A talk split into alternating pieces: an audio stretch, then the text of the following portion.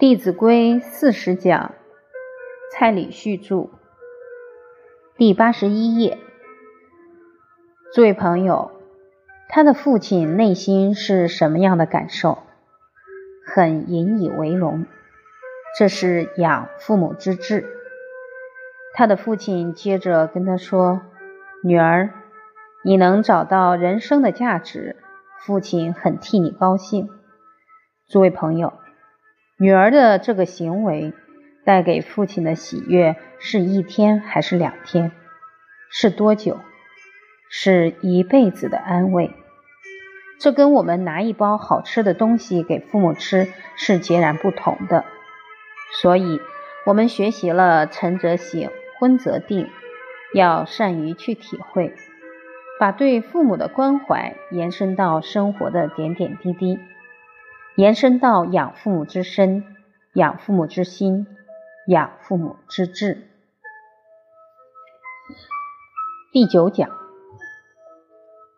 让父母亲、爱人对我们很放心。诸位朋友，大家好，我们接着前面的课程，下一句：晨则省，昏则定。晨昏定省。我们在课程前面有提到，周文王对于他的父亲王继就做到了晨昏定省，这份孝心也感动了全国的人民，起而效法。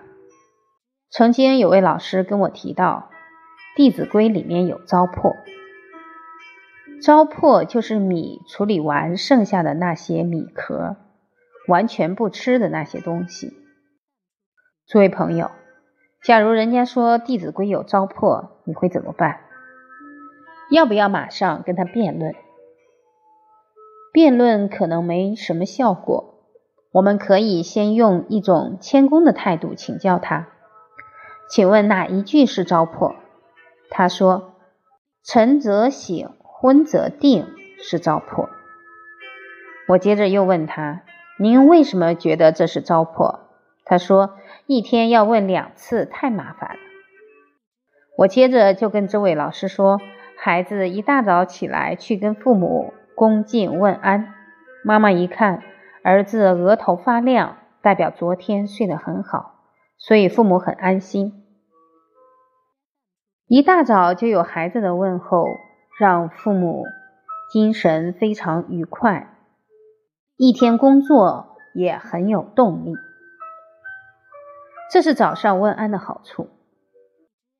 晚上或者孩子放学回来，跟父母报告：“爸爸妈妈，我回来了，你们今天过得好吗？”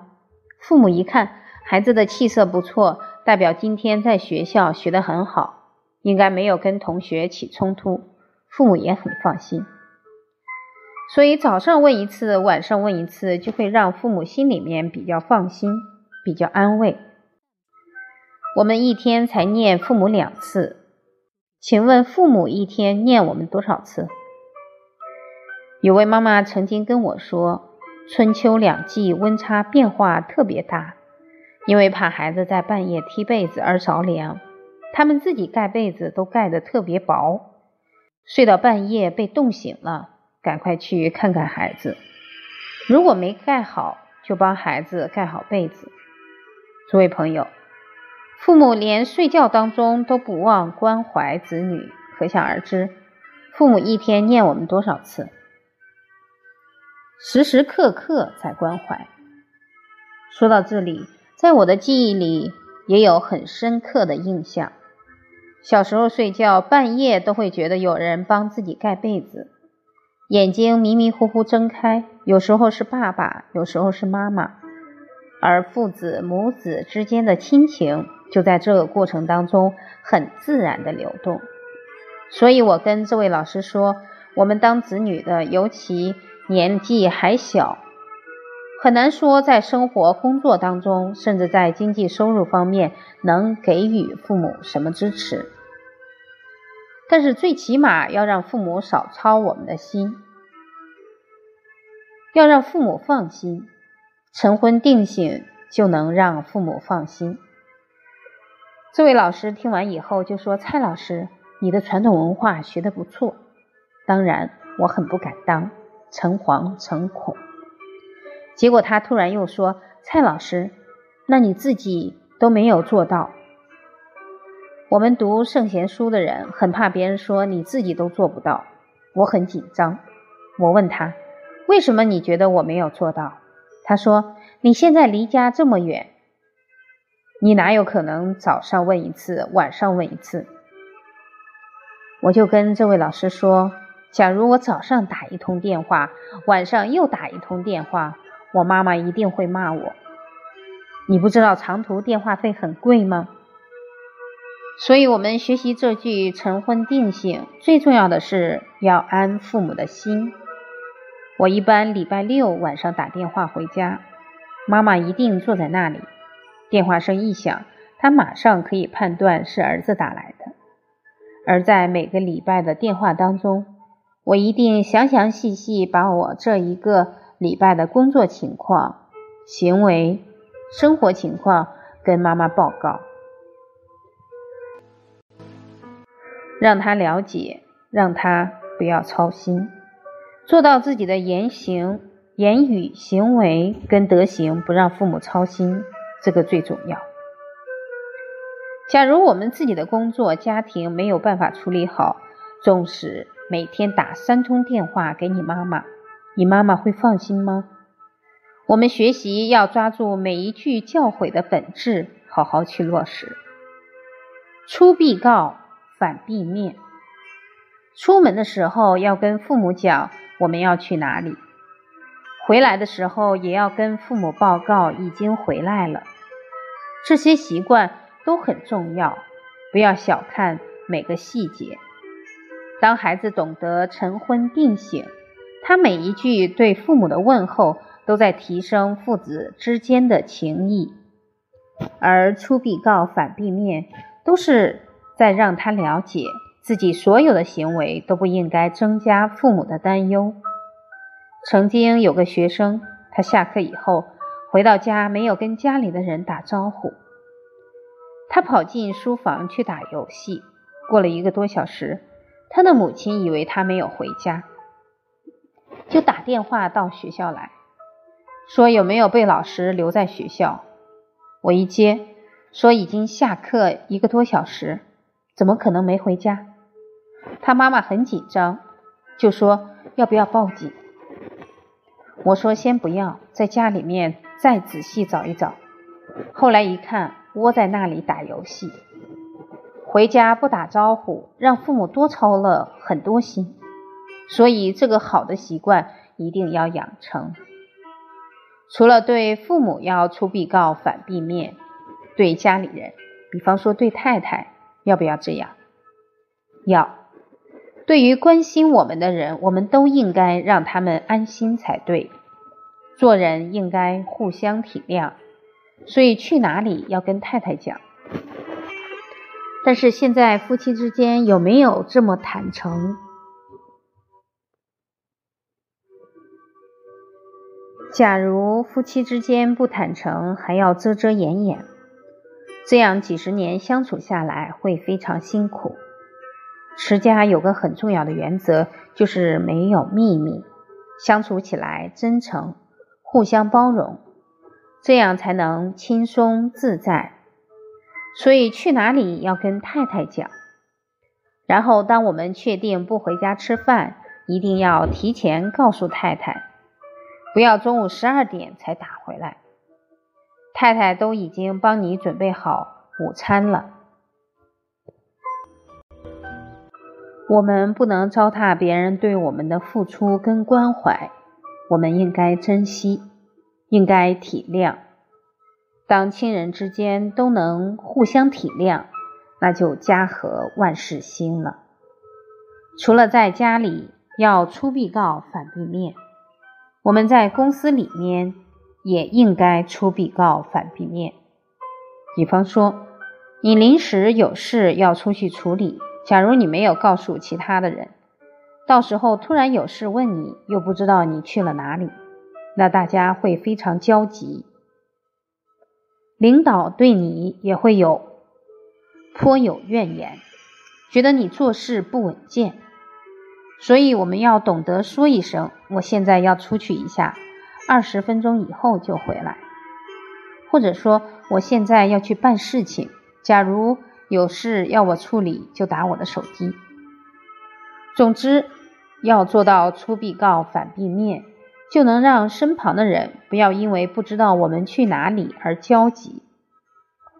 我们也要常常去关照自己，我们的一言一行是否有造成别人的负担。居有常，业无变。这个居，我们可以从几个角度去理解。在学校，学生时代是学业；进入社会是事业；结婚了还是家业。无规矩不成方圆。你的生活要很有规律。你的学业、你的事业、你的家业才能够经营得当。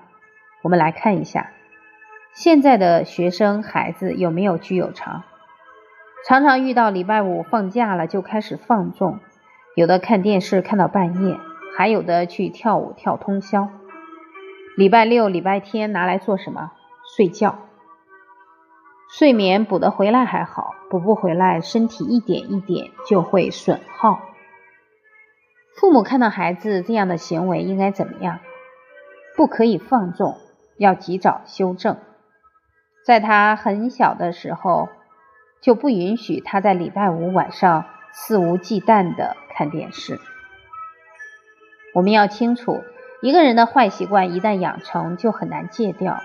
所谓玩物丧志，更何况现在的孩子都没有志向，那在玩物就真是。欲令至迷，沉溺在玩乐当中不能自拔。一些学生上网都能上到半夜，在这个时代当中，为人长辈的要特别谨慎，因为很多高科技的东西是未蒙其利先受其害。我们看学生这么早就接触网络，请问学生研究学问的能力提升了吗？他们的道德学问提升了吗？没有。孩子的定性不够，你又没有去了解他上网的情况，他很可能会交到一些不好的网友。他没有判断力，又没有理智，网友给他几句甜言蜜语，他可能就误入歧途，并有可能一失足成千古恨。如果当孩子犯了很难弥补的过失，那将是父母一生的遗憾。所以不可不谨慎。还有一位山东的大学生，半夜常常打游戏，杀来杀去的，结果打到最后脑神经异常，常常都会感觉到很多人要杀他。他就把这个情况告诉他的老师，老师听完觉得不对劲，赶快通知他的父母。他父母赶过来要接他，但是还没接到。这个学生已经在街头拿着刀砍伤了很多人，其中有几位已经丧命了。所以你看，玩物丧志，这一错，人生就毁了。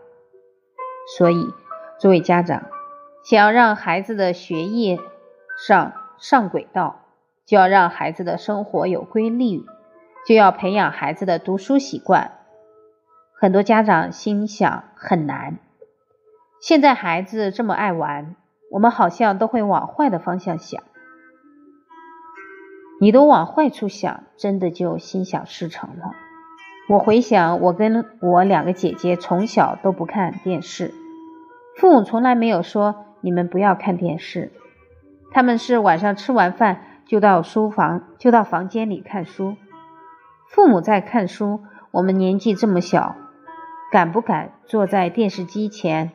看电视不敢，所以很自然的就和两个姐姐一起上楼去看书。